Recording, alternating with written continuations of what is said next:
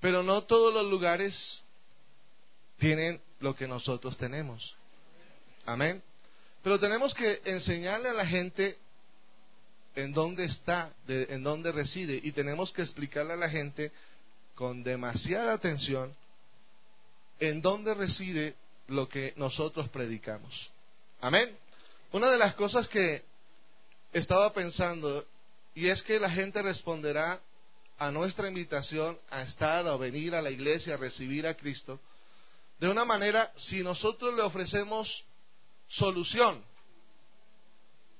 pero no ofrecerle religión. La religión tiene al mundo muerto, acabado, destruido. La gente necesita solución. Amén. La gente necesita solución. Amén. Y el texto que hemos leído con el que yo quiero iniciar en esta mañana nos, nos habla de Jesucristo. Amén.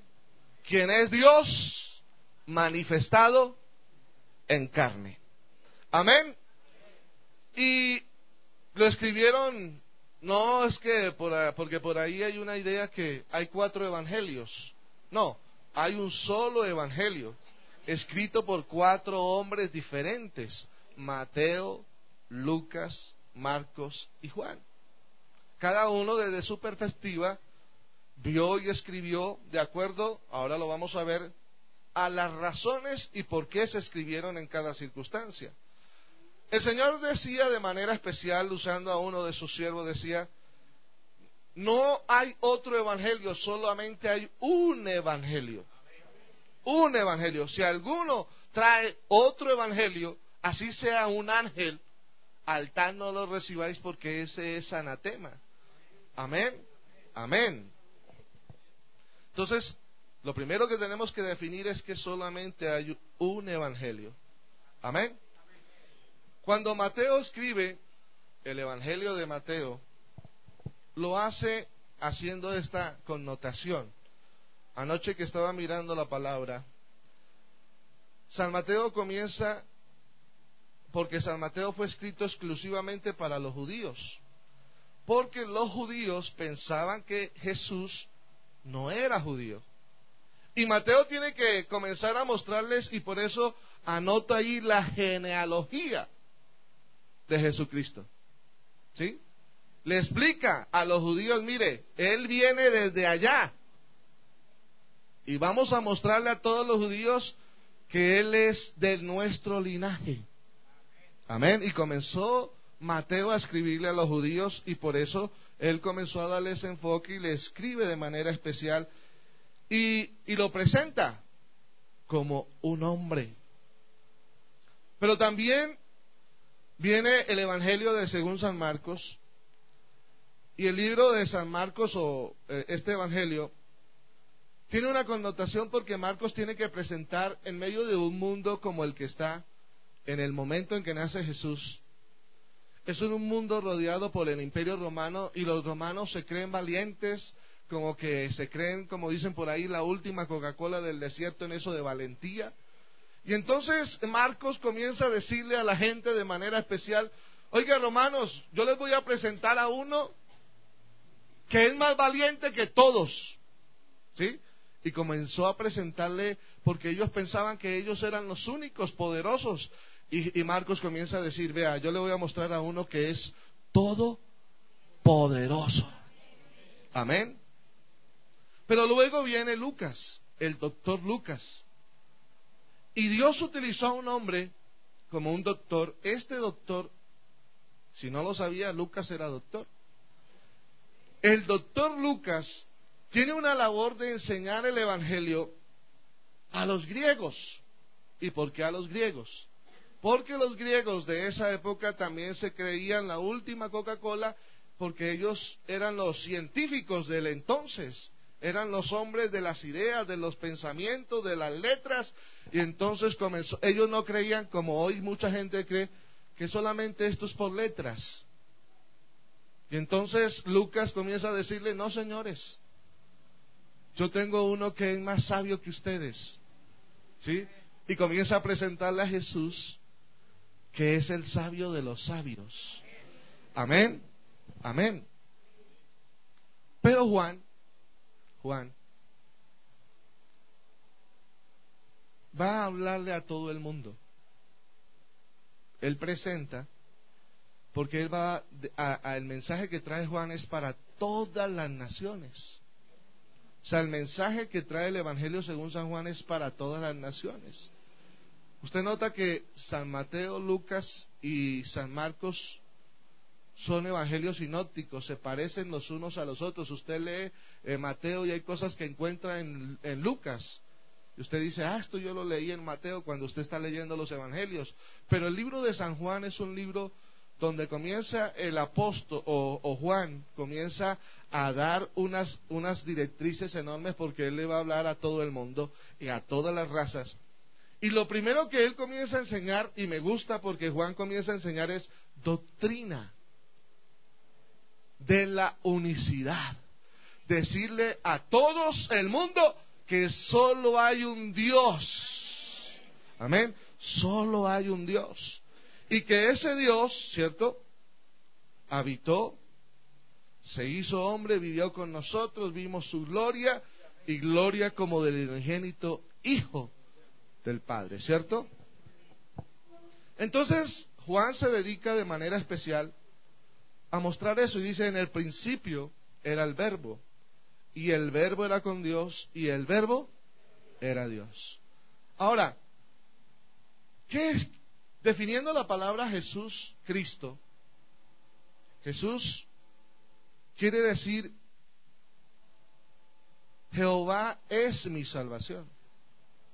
Y la palabra Cristo quiere decir el Mesías, el enviado, el ungido. O sea que aquí tenemos Jesús el Cristo es Jehová en mi salvación y Él es el ungido para hacer la labor. Cuando uno mira esto, yo estaba pensando entonces en lo que Dios comenzó a proyectar desde el principio. Y vamos a mirar cómo desde el Antiguo Testamento eh, el, Señor dio unos destellos de que Él algún día, Dios, iba a venir. ¿Sí? Iba a habitar entre nosotros. La pregunta era cómo, dónde, cómo se va a llamar y quién le va a conocer, cómo lo vamos a identificar, cuáles son las razones por las cuales tenemos que seguirlo. ¿Sí? Y entonces uno comienza a ver algunos destellos de anuncios donde Jesús, cierto Dios mismo, comienza a anunciar que Él va a estar y que Él va a estar presente. Cuando el hombre pecó, que fue destituido, sacado, echado, fuera del, lugar donde Dios lo había colocado en el huerto del Edén, Dios comienza a juzgar al hombre y a decirle, mire, usted hizo esto, esto estuvo mal y, y, ahora vas a salir, bueno, y estás en desobediencia, has vivido en pecado, no hiciste lo correcto, y Dios está haciendo eso con, el, con, Adán y Eva. Pero lo que me llama la atención es que cuando está sentenciando al hombre, entonces Él hace una exclamación que me llamó poderosamente la atención porque en el libro de Génesis, el capítulo 3, aparece el primer anuncio que iba a venir alguien. Yo quiero que lleve el hilo, porque ese alguien es bien importante. Verso 15. Desde el verso 14 dice, y Jehová Dios dijo a la serpiente, mire, por cuanto esto hiciste, maldita serás entre todas las bestias y entre todos los animales del campo, sobre tu pecho andarás y polvo comerás todos los días de tu vida. Y mire lo que le dice, y pondré enemistad entre ti y la mujer, entre tu simiente y la simiente suya. Esta te herirá en la cabeza y tú le herirás en el calcañar. Amén. Traducción, por así decirlo. Dios le dijo al diablo, un día va a venir alguien, nacido de mujer, y ese, y tú le vas a herir en el calcañar, en el calcañar, en el tobillo, pero la simiente de esa mujer te va a herir en la cabeza. Amén. Amén. Amén. Yo me imagino al diablo ese día pensando, ¿cuándo será? ¿Cierto? Imagínese al diablo pensar, ¿y cuándo será esta amenaza? Cuando a usted lo amenazan, ¿usted qué hace? Está pendiente. Está pendiente de que de pronto, ¿y cuándo será que? Y, y ya me amenazaron. Pero de pronto no sabe ni cuándo, ni cómo, ni en dónde. Nosotros hoy sabemos cuándo fue. ¿Cierto? ¿Cierto? ¿Cuándo fue que el diablo fue aplastado por Dios? En la cruz del Calvario. Cuando Jesucristo dijo, consumado es. Amén. Y dijo, yo soy el que vivo y el que tiene las llaves del infierno y de la muerte. Y ese día le dio en la cabeza al diablo. Amén. Pero yo quiero ir más allá porque no solamente venía alguien a herir al diablo, un heridor, sino que otro hombre vio, no tenía bien claro lo que él estaba diciendo porque ahora está profetizando de alguien que va a venir. Y entonces otro hombre vio y entonces dijo a Abraham que iba de camino hacia la montaña de Moriat. Una montaña que iba a ser coincidencia con algo que iba a suceder tiempo adelante, porque en esa misma montaña, en el monte de Morial, ahí se estableció el monte de la calavera. Y ahí fue donde fue crucificado Jesucristo. Pero él va subiendo años, muchos años atrás, va subiendo Abraham con su hijo y su hijo le hace una pregunta sin igual. Le dice, papi, yo he visto la leña, yo he visto el fuego, yo he visto todo lo que tenemos que llevar, pero ¿dónde está el cordero? Y Abraham, inspirado por el Espíritu, ah, dice una frase que me llamó poderosamente la atención porque él dice, Dios se proveerá. Y, yo estaba analizando bien el español, dijo, Abraham dijo, Dios, no dijo, Dios nos proveerá, sino Dios se proveerá. Un cordero, ¿cierto? Y entonces cuando él recibió esa llamada, o ese llamado de su hijo, eh, eh, eh, Abraham estaba ya diciendo, va a venir un cordero. Mire que como se va diluyendo, como se va mostrando las cosas, un heridor primero y luego va a venir un cordero. Un cordero. Juan el Bautista, después de que Jesús ha cerrado un día y decide ya entregarse netamente a hacer la labor por la cual ha sido enviado, le dice a su papá José, José, desde hoy en adelante yo no trabajo más con usted. Hoy es la última vez que le ayudo a barrer esta carpintería, porque desde mañana me voy a dedicar a lo que fui enviado. Y yo me imagino a José diciendo, bueno, ¿y usted, usted qué fue enviado? Pero cuando Jesús va descendiendo, porque hay un predicador, alguien que le está abriendo el camino a Jesús, Juan el Bautista está diciendo, oigan, viene uno detrás de mí, el cual es más poderoso que yo. Amén. Y cuando él está diciendo esas palabras, ahí viene y responde a la pregunta que una vez hizo un muchachito por allá, le hizo a Abraham, ¿dónde está el cordero? Y este, aleluya, inspirado por el Espíritu Santo, de manera especial dice, cuando ve a Jesús descender, le dice, he aquí el cordero de Dios que quita el pecado de todo el mundo. Amén, ahí estaba bajando el cordero. El cordero que quita el pecado a todo el mundo. Amén. También viene un cordero. Pero más adelante, cuando Jacob está bendiciendo a sus hijos porque había una costumbre, el patriarca bendecía a sus hijos y hermano, esa bendición está enorme cuando comienza él a bendecir y Jacob comienza a bendecir a sus doce hijos. Pero me detuve un momento a, mirar allí una palabra en el libro de Génesis, el capítulo 49, cuando está bendiciendo a sus hijos.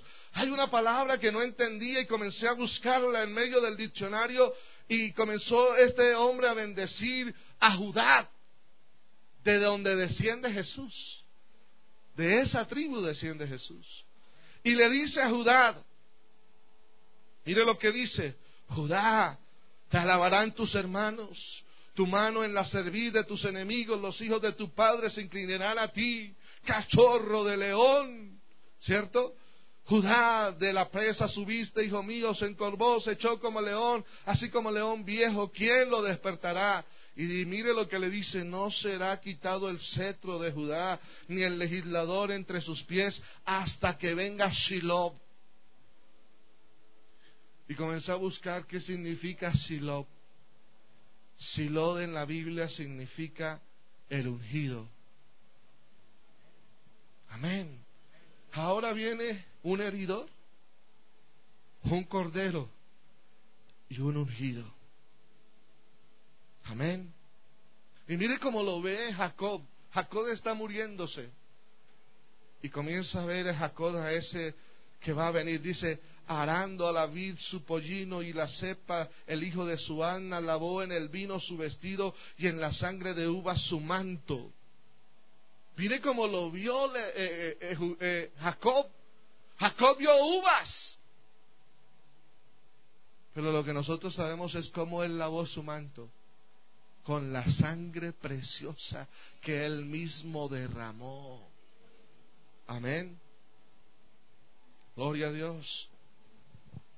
Pero mire lo que viene ahora. Cada hombre en la Biblia comenzó a señalar que vendría algo.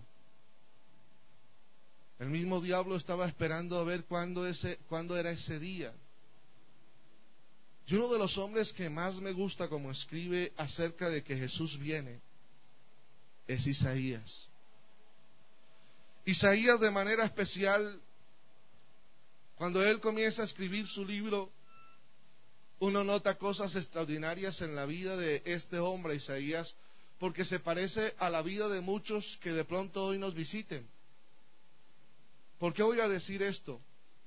Porque Isaías, si usted lee del, del capítulo 1 al versículo al capítulo 5, los primeros cinco capítulos, haga esta tarea en su casa, usted encontrará a un hombre, Isaías, escribiendo solamente ayes, dolores, tristezas, desilusiones, ¿sí? Usted ve a Isaías así y solamente quejándose. Así usted nota Isaías, un hombre quejándose. Lo que sucede hoy en el mundo y lo que nos sucedió un día a nosotros. Mientras nosotros vivimos en un, en un mundo envuelto de pecado, de luchas, siempre vivíamos de queja en queja nos quejábamos porque eh, eh, eh, el Dani dijo que, que le aumentaron a no sé qué y nos quejábamos por eso. Por todo nos quejábamos. Pero ahora mire que un día, en el capítulo 6, hay un hombre que tiene una connotación y es lo que me gusta porque el capítulo 6 comienza diciendo, en el año en que murió Usías, Usías quién era? El, el rey de Israel, era primo de Isaías. Y sabe que a veces uno entra al templo como de costumbre y no encuentra nada nuevo. Porque la gente se ha acostumbrado a ser religiosa, ha comenzado a entrar de manera a ver qué pasa. Y en el templo Isaías y Usías comían y hacían un sinnúmero de cosas, pero nunca Isaías había tenido un encuentro como tan claro con Dios. Pero hermanos, el día que, eh, que Usías murió, es decir, el día que algo murió en Isaías, Así como hoy algo debe morir en su vida para que usted pueda entender y ver la gloria de Dios en medio de su vida. Porque antes no, hermanos, nosotros aquí estuvimos, y yo estuve por años eh, de pronto en la iglesia y no me había encontrado con Jesús como ahora me he encontrado con Él. ¿Y sabe por qué? Porque nos hemos vuelto religiosos y venimos con una mediocridad y, venimos con una, de pronto con una manera de pensar que así como estoy haciendo, lo estoy haciendo bien. Pero ese día, cuando se le murió algo importante a, Isaías, Isaías de manera especial se encuentra con algo bien bonito. Dice, yo vi al Señor sentado sobre su trono alto y sublime y sus faldas llenaban el templo. ¿Ah? Y ahora Isaías, el Señor comienza a dar unas órdenes a quién enviaré y quién irá. Isaías dice, pero yo no puedo ir porque soy un hombre sucio de labios. Y allá vino un ángel, tocó, aleluya, sus labios, fue purificado ese hombre. Y ahora ese hombre dice, heme aquí, envíame a mí. Amén. Y yo estaba pensando algo, que de ahí en adelante Isaías comienza a escribir diferente. Si usted lee de ahí en adelante, Isaías comienza a escribir diferente. Yo estaba pensando, ¿qué pensaría el diablo respecto a Isaías? Cuando ve a un Isaías quejándose, ve a un Isaías haciendo cosas malas, ve a un Isaías como desordenado, pero ahora ve a un Isaías escribiendo de una manera diferente y comienza a escribir de una manera especial y el Espíritu Santo comienza a tomar a este Isaías y comienza a señalar algo bien especial. Isaías dice algo bien especial porque ahora Isaías está llevado por el poder de Dios y Isaías comienza a escribir esto. Mire, mire, presta la atención, Isaías comienza a escribir en el capítulo 7, el verso 14, cosas como estas. Por tanto, el Señor mismo os dará señal. He aquí, ¿sí? La Virgen concebirá y dará a luz un hijo y llamará su nombre. ¿Cómo? Emanuel. ¿Ah? ¿Qué traducido qué quiere decir? Dios con nosotros. Dios mismo iba a estar. Mire que Isaías comienza a ponerle claridad a la cosa. Allá vieron un heridor ¿Cierto? El otro vio un cordero. El otro vio un ungido. Pero ahora este Isaías dice Dios mismo. Dios mismo estará en medio de ustedes. Amén. ¿Y cómo va a ser? El Señor dijo que a través de una virgen. Imagínense Isaías hablando en ese tiempo. Y diciendo esto, por tanto el Señor os dará la señal de aquí, una virgen concebirá y dará a salud un hijo y llamará su nombre Emanuel. Imagínense cuántas críticas le vendrían a Isaías diciéndole, Isaías, ¿usted no fue a la escuela? ¿A usted no le enseñaron biología? ¿Y en la clase de biología no le enseñaron eh, algo acerca de, eh, de la manera como nacen los niños? Es imposible que una mujer pueda ser, que pueda concebir siendo virgen. ¿Cierto? Hoy de pronto lo pueden hacer por ese método in vitro, ¿no? Pero en ese tiempo no había eso. Amén. Amén. Y dijo, una virgen. ¿Cierto? Y le van a poner por nombre. Y yo me imagino al diablo con el enfermo anotando ahí. Vamos a ver si Isaías me dice cuál es el nombre. Porque ese es el que me va a golpear en la cabeza. Ese es el que me va a destruir. Dígamelo, dígamelo, a ver Isaías, dígalo. Isaías va a pronunciar y dice, le pondrás por nombre Emanuel. Y el diablo se quedó. Pero no me dijo cómo se llamaba, no, Emanuel, Dios con nosotros. Es que el Dios le tiró, como dicen los costeños, un, una bola con curva para que el diablo no la cogiera. ¿Cierto? Le botó una bola con curva. Y el diablo pensaba que le iban a botar ahí el nombre, pero cuando ya iba para allá, Emanuel. Y se quedó con el esfero listo ahí. Ese es el que me va a destruir. Y si usted sabe que lo van a destruir, uno se cuida. Uno se cuida, hermano. Él te va a herir en la cabeza. Y entonces, hermano, el diablo queriendo saber cómo será el nombre, Isaías sigue escribiendo y ahora viene el Espíritu otra vez sobre Isaías y comienza a escribir Isaías acerca de él y comienza a decir, bueno, porque un niño nos es nacido, hijo nos es dado, el principado sobre su hombro y llamará su nombre y el diablo ahora sí, ahora sí, dígamelo, dígamelo, admirable admirable. Gloria a Dios, qué bueno tener a este Dios que es admirable. ¿Saben que la gente dijo de Jesús eso? Cuando Jesús estaba allá predicando y haciendo las cosas, no hemos visto, no hemos oído tal cosa. Ese hombre es admirable. Cumpliéndose la palabra que estaba escrita por el profeta. Amén. Amén. Gloria a Dios, admirable. El admirable está aquí con nosotros. El admirable está aquí moviéndose en medio de nosotros. Aleluya, Él está aquí. Y yo me imagino al diablo comenzando a saber, bueno, ya sé que es un niño. Sí, es un niño. Y hijo nos es dado. Llamará su nombre. Dímelo, dímelo. Admirable. Pero ahora vuelve. Y, Isaías está ahí y va a decir, y llamará su nombre consejero. Y el diablo, pero no me dice. Y nosotros sabemos quién es el mejor consejero. Amén. Amén. No os dejaré solos. ¿Cierto? Yo me iré, pero os enviaré el consolador, el cual estará en vosotros todos los días hasta el fin del mundo.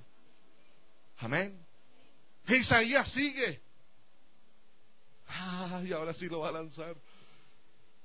Padre eterno. ¿Ah? Y eso me hizo acordar de una vez que teníamos un diálogo con una persona que creen que Jesucristo es Junior. ¿Sí? El Junior, Dios es el gran Dios. Jesús es el Junior, hermano, sí. Y uno, yo fui a la casa de esa persona y me dijo, sí, vea, hermano, es que lo que pasa es que Dios es uno Jesucristo es otro y Jesucristo es el junior, es decir, como Él tiene poder pero poquito, ¿cierto? Poquito, pero Él tiene poder. Entonces yo le dije, vea, si yo le muestro con un texto que Dios, que Jesús es Padre eterno, que Jesús es Padre, usted se convierte, dijo, si usted me muestra eso, yo me convierto. Y entonces tomamos este texto y se lo leí y le dije, porque un niño nos es nacido, el principado sobre su nombre se llamará su nombre admirable, consejero, Dios fuerte y Padre eterno. ¿Y sabe qué me dijo?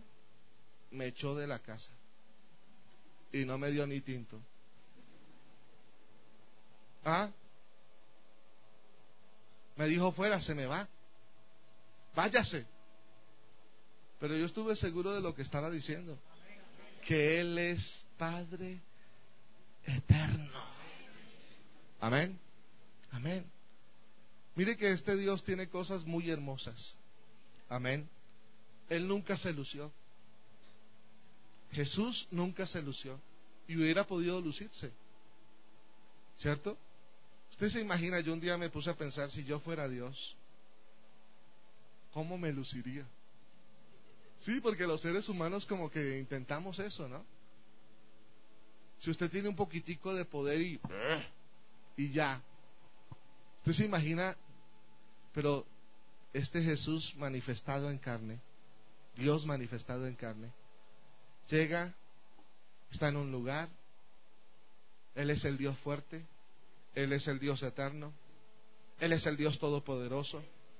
Y vienen unos hombres y le, y le traen un paralítico, enfermo seriamente, y comienza Jesús a decirle, Él está enseñando ahí, y le dice al que está ahí, le dice, hijo, tus pecados te son perdonados.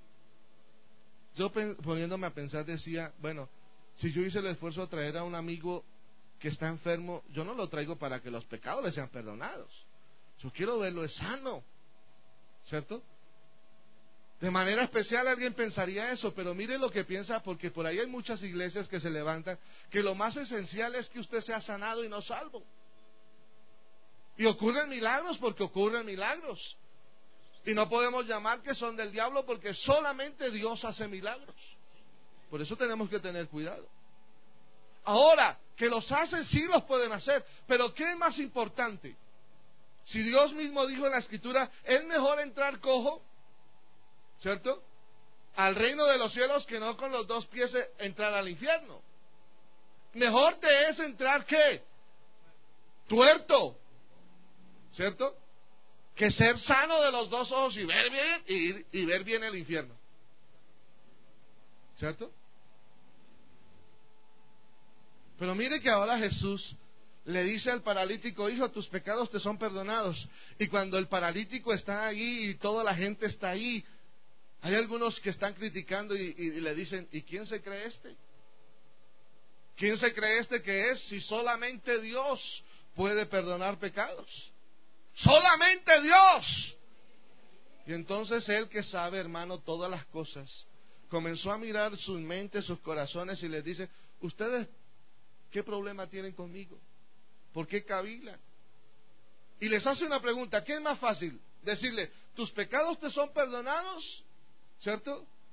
O levántate y anda. Y los fariseos se quedaron pensando si le decimos tus pecados te son perdonados o levántate y anda. No, pues tus pecados te son perdonados. Pues para que crean que yo soy. pues para que ustedes crean que yo soy y que tengo toda autoridad de perdonar pecados, a ti también te digo, levántate y anda. Y el que estaba ahí se levantó y caminó. Amén. Solamente Dios perdona pecados. Amén. Y Él sana. Él sana. Nosotros hemos sido testigos de que Dios nos ha sanado. Amén. Y nos ha librado del infierno. Por eso hoy este pueblo predica a Jesús. No hay otro. Amén. Amén. Gloria a Dios. Gloria a Dios. Gloria a Dios. Pero qué bueno que Él nos llame así, de manera especial. Y después, hermano, yo me imagino al diablo esperando que le diera el nombre. Dígamelo, dígamelo, dígamelo. Y entonces Jesús comienza a decir que Él no es ni una segunda persona, sino que Él es el Dios eterno. Amén. Amén. Dios manifestado en carne. Y hubieron hombres, hombres confundidos allí. Personas que estuvieron confundidas, hasta los mismos discípulos estuvieron confundidos por un tiempo, pensando quién es este. Y entonces un día cogieron a Jesús cuando Jesús ya se iba a ir, lo cogieron dos de sus discípulos, Tomás y Felipe.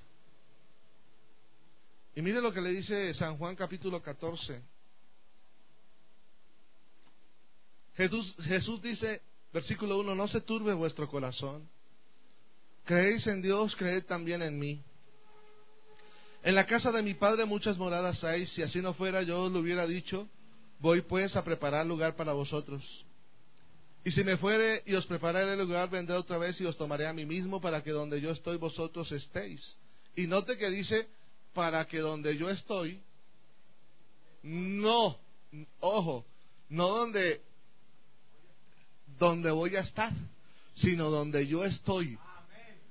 Amén, qué bonito es eso. Para que donde yo estoy, y luego Él no está ahí, y, y está preparando una casa, Explíquenos eso. ¿Cierto? Dice, para que donde yo estoy, vosotros también estéis. Y sabéis a dónde voy y sabemos el camino. Y le dijo Tomás, Señor, no sabemos. Yo me imagino a Tomás como ese muchacho que comienza a preguntar, bueno, usted nos ha hablado tanto de su papá, usted nos ha hablado tanto de que nos va a invitar y que tiene una casa muy bonita y que es muy hermosa, pero ¿cuándo nos va a llevar? ¿Cierto? Porque usted nos ha hablado y que cuando nos va a invitar a almorzar a esa casa. Muy bonita, sí, nos ha dicho que mi papá y que, y que estamos construyendo una casa, que está, eso está muy interesante, pero ¿qué? ¿Cuándo nos va a llevar? ¿Cuándo nos va a llevar a esa casa? Y Jesús comienza a decirle de manera especial a este hombre, mire, le dijo a Tomás, o le dijo Tomás, Señor, no sabemos a dónde vas, ¿cómo podemos saber el camino? Jesús le dijo, yo soy el camino, la verdad y la vida. nadie viene. No dijo, nadie va. Nadie viene al Padre sino por mí. Y Felipe por ahí está también. Y comienza a preguntarle, bueno Señor, bueno, muéstranos a dónde es que nos va, muéstranos al Padre y nos basta. Y él dice, tanto tiempo hace que estoy con vosotros, Felipe, y no me habéis conocido. El que me ha visto a mí ha visto al Padre. ¿Cómo tú dices, muéstranos al Padre? Y esto me hizo pensar en algo muy especial que en esta mañana quiero compartir con ustedes. Hay un Dios que desde allá comenzó a señalar que Él iba a estar. Y lo comenzó a mostrar y a mostrar y a mostrar de manera, de manera cada día más clara. Y a uno les dijo va a venir el heridor, y a otro les dijo va a venir el silo, y a otro les dijo el cordero, y a otro les dijo aquello va a venir. A, Malaquías, que fue la última, le dijo, nacerá el sol de justicia. Eso fue lo que le dijo a Malaquías, nacerá el sol de justicia. Pero un día, este Jesús, o este Dios manifestado en carne, aparece sobre la tierra. Nace de la Virgen. Amén. Un milagro. Nace de la Virgen. Los judíos no creyeron en él, no lo aceptaron, no quisieron. Pero un día Jesús comienza a caminar las calles de Jerusalén de manera especial. Y ese Jesús comienza a caminar y se monta en un pollino. Y cuando él comienza a avanzar por las calles de Jerusalén, los hombres y las mujeres comienzan a romper ramas, a botar, a quitarse las capas, a ponerlas sobre el piso y comienzan a decir, Osana, Osana, bendito el que viene en el nombre de Jehová. Y comienzan a alabar y me imagino yo a esos hombres principales que están ahí como no creyendo y que nunca han creído en Jesús, encerrados leyendo las profecías, diciendo, va a venir un libertador y el libertador les está pasando por el lado. Y ellos encerrados ahí. Bueno, bueno, hoy hay reunión, yo me imagino a Caifás y allá a todos, a, a, todos los de la índole grande de aquel lugar diciendo, vamos a estudiar hoy profecías bíblicas. A ver, Vamos a mirar cuándo es que se va a cumplir que el Cristo va a venir y comienzan como a notar allí todos y de pronto alguien dice, pero ¿qué es esa bulla? No nos dejan concentrarnos aquí. Estamos mirando cuándo es que va a venir el, el, el ungido, el Mesías y mandan a uno por allá a la puerta, me imagino esa circunstancia, y comienza a decir, y, y, va y mire, y dice, no, es que, y llega donde están y le dice, oiga, mire, lo que pasa es que hay un ruido allá, porque hay uno que viene montado en un pollino. ¿Cierto? Viene uno montado en un pollino, la gente está botando sus capas, están rompiendo las ramas y de pronto dice Caifás, ¿y quién les dio permiso de hacer ruido frente al templo? Y Jesús está pasando por ahí y ellos están tratando de buscarle y están tratando de indagar cuándo será ese día que Jesús va a venir por ellos y los va a salvar. Y Jesús les está pasando por las narices y ellos no se han dado cuenta que Jesús está ahí. ¿Y sabe por qué? ¿Sabe por qué? Porque se han vuelto religiosos. Pero si lo aplicamos a nuestra época, a nuestro tiempo, Hoy la gente se ha vuelto religiosa. Y sabe que hoy Jesús ya no viene montado en un pollino. Hoy Jesús cabalga. Aleluya. Y se está moviendo desde que inició este culto. Algunos naturales no lo han notado. Pero desde que inició el culto en esta mañana, Él comenzó a moverse en este auditorio. Oh, aleluya. Y de pronto alguien por aquí está investigando. Oiga, ¿quién es ese Jesús? Oh, ¿quién es ese Jesús? Pero ese Jesús en esta mañana le está pasando muy cerca. Solamente usted tiene que abrir los ojos y decir, sí, yo te acepto como mi Mesías, mi Señor y mi Salvador. Gloria a Dios, gloria a Dios, gloria a Dios. Gloria a Dios. Gloria a Dios. Pero ¿cómo es que ese Jesús es Dios? Pudieran presentar algunos. Algunos judíos no lo aceptaron porque Él no es Dios. ¿Sabe que uno tiene rasgos característicos de su papá y de su mamá? ¿Sí lo ha visto? ¿Sí lo ha notado? Que usted se parece, tiene algunos rasgos característicos de su mamá y de su papá. Algunos han heredado los ojos. Otros han heredado las narices. Yo, por ejemplo, heredé lo bello de mi papá. Gloria a Dios. Y lo inteligente de mi mamá. Soy completo. Amén. Amén. Claro. Claro. Gloria a Dios. Sencillo el hombre, ¿cierto?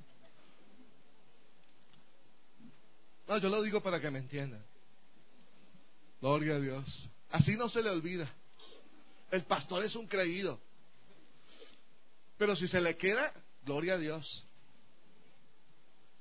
Pero cada uno hemos heredado y ahora por eso los judíos no pudieron ver que que Jesús heredó algo de su mamá. De pronto la naricita, ¿cierto? Y el hambre que le daba. Y Jesús comía como cualquier otro. ¿Y quién este que va a ser Dios?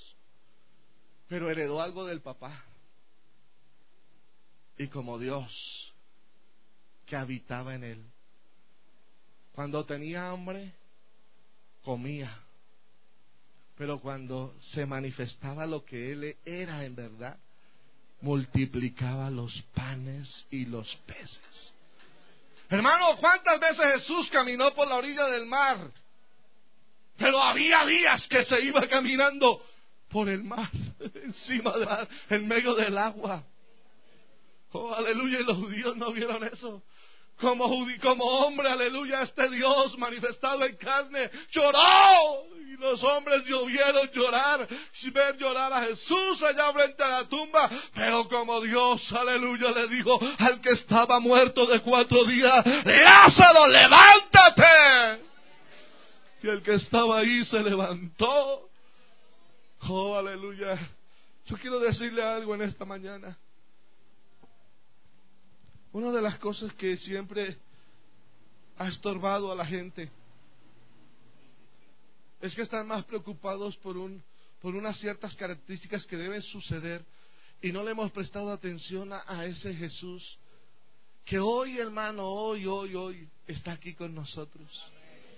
No está crucificado, no está en una tumba. Él se levantó al tercer día se levantó al tercer día. Aleluya, se levantó al tercer día. Hermano, y hoy se mueve. Yo quiero que usted no sea indiferente. Usted dirá, pero yo no siento nada, pastor. No se trata de sentir nada. Se trata de que usted comience a creer por la fe que lo que Cristo hizo y comenzó a anunciar es verdad. El diablo quería saber cuál era el nombre. Por eso el nombre lo dijo hasta lo último. Le dijo cuando el ángel apareció a la Virgen, le dijo, he aquí, tú, tú vas a concebir un niño. Y María se quedó asustada y le dice, si yo no he tenido relaciones con nadie, le dijo, tranquila, no se preocupe, porque lo que en, en usted es engendrado por el Espíritu Santo es, y le pondrás por nombre Jesús, porque Él salvará al pueblo de sus pecados. Por eso por ahí usted se imagina y usted sabe la historia de cómo Herodes quiso matar, pero no lo encontró. ¿Y sabe por qué no lo encontró? Gracias a Dios que no lo encontró. Aleluya. No lo hubiera podido acabar. Y Él en esta mañana está aquí. Aleluya. Está aquí en medio de nuestra reunión. El Dios de toda la gloria está aquí en esta mañana. Él es el que tiene el poder. Es el que tiene la unción. Él es el que tiene la bendición. Ahora nosotros somos testigos de eso. Aquí hay una gran cantidad de gente conmigo que somos testigos del poder de Dios. Yo soy testigo del poder de Dios. Dios llegó a mi vida en un momento crítico, en un momento desesperado, porque, mire, sabe que estaba escribiendo algo que, que a mí me parece que hoy hay una gran multitud, como en la época de la antigüedad, cerquita a Jesús, ¿Sí? Muy cerca a Jesús. Mire, cuando Jesús caminaba siempre lo seguía multitud, pero muy poquitos se acercaron de verdad y lo recibieron. Muy pocos. Usted nota que por allá en una, en una reunión donde estaba frente al mar, mucha gente lo seguía y solamente una mujer que tuvo fe lo tocó por detrás y fue sana. Fue sana. Ahora yo le pregunto, hermano, yo le estaba haciéndome una pregunta. ¿Será que todos los que estaban ahí tendrían problemas? Igual que nosotros. ¿Será que la gente tendría dificultades? Igual que nosotros. ¿Será que la gente tenía cosas, que, serias cosas en medio de su vida? Seguro que sí. Pero todos, algunos iban a ver qué era lo que pasaba. Algunos decían, yo no creo, otros decían, yo tampoco, eso es puro cuento. O, eh, no. Pero hubo algunos, algunos pocos. Y esa mujer dijo, yo sé que Él puede. Yo sé que Él puede. Enferma 12 años y se votó. Mucha gente más cerca de Él y no lo tocó. Pero esta mujer se votó con fe y lo tocó y recibió lo que necesitaba. Amén. Amén. Gloria a Dios. ¿Será que hoy en la iglesia sucede igual? ¿No será que todo este conjunto de personas que estamos aquí en esta mañana hemos venido con problemas, luchas, dificultades? Algunos han venido enfermos, serias enfermedades. Y Dios está aquí y puede hacer algo. ¿Qué necesita? Uno que crea que puede hacer Dios algo en medio de su vida. Uno solo. Claro, el diablo está confundido, no lo pudo matar, por eso cuando lo, el, el diablo se la dio ese día, ya maté a Cristo, ¿cuál mató? Él dio su vida no, nadie me ha quitado la vida, yo la puse. Yo la puse. Si el diablo hubiera sabido eso, no lo deja subir a la cruz. No lo deja subir. Bájate, bájate. No te subas. Pero él dijo, ya se acabó. No, Señor. Ahora es que es más grande. Ahora es que es más poderoso porque dice, toda autoridad ahora es mía. Amén. Aquí no hay ninguno, hermano, en esta mañana lo digo, en el temor del Señor. Si alguien venía bajo otra autoridad, en esta mañana el que tiene toda la autoridad en este lugar se llama Jesús de Nazaret. Y Él puede hacer algo especial en medio de tu vida. Solamente basta que tú creas que Él es el Dios y el Salvador que necesita el mundo. Gloria a Dios, gloria a Dios. Él está aquí con nosotros. Él es bueno. Amén. Gloria a Dios, gloria a Dios. ¿Y sabe que le voy a decir algo? Por lo cual puedo decirle que Él está aquí. Porque Él habita en medio de la alabanza de su pueblo. Y ya le hemos alabado. Y Él se ha movido y está aquí para hacer algo especial. Yo le voy a invitar a que se coloque en sus pies. Y yo quiero cantar una alabanza que dice, tú habitas la alabanza de tu pueblo.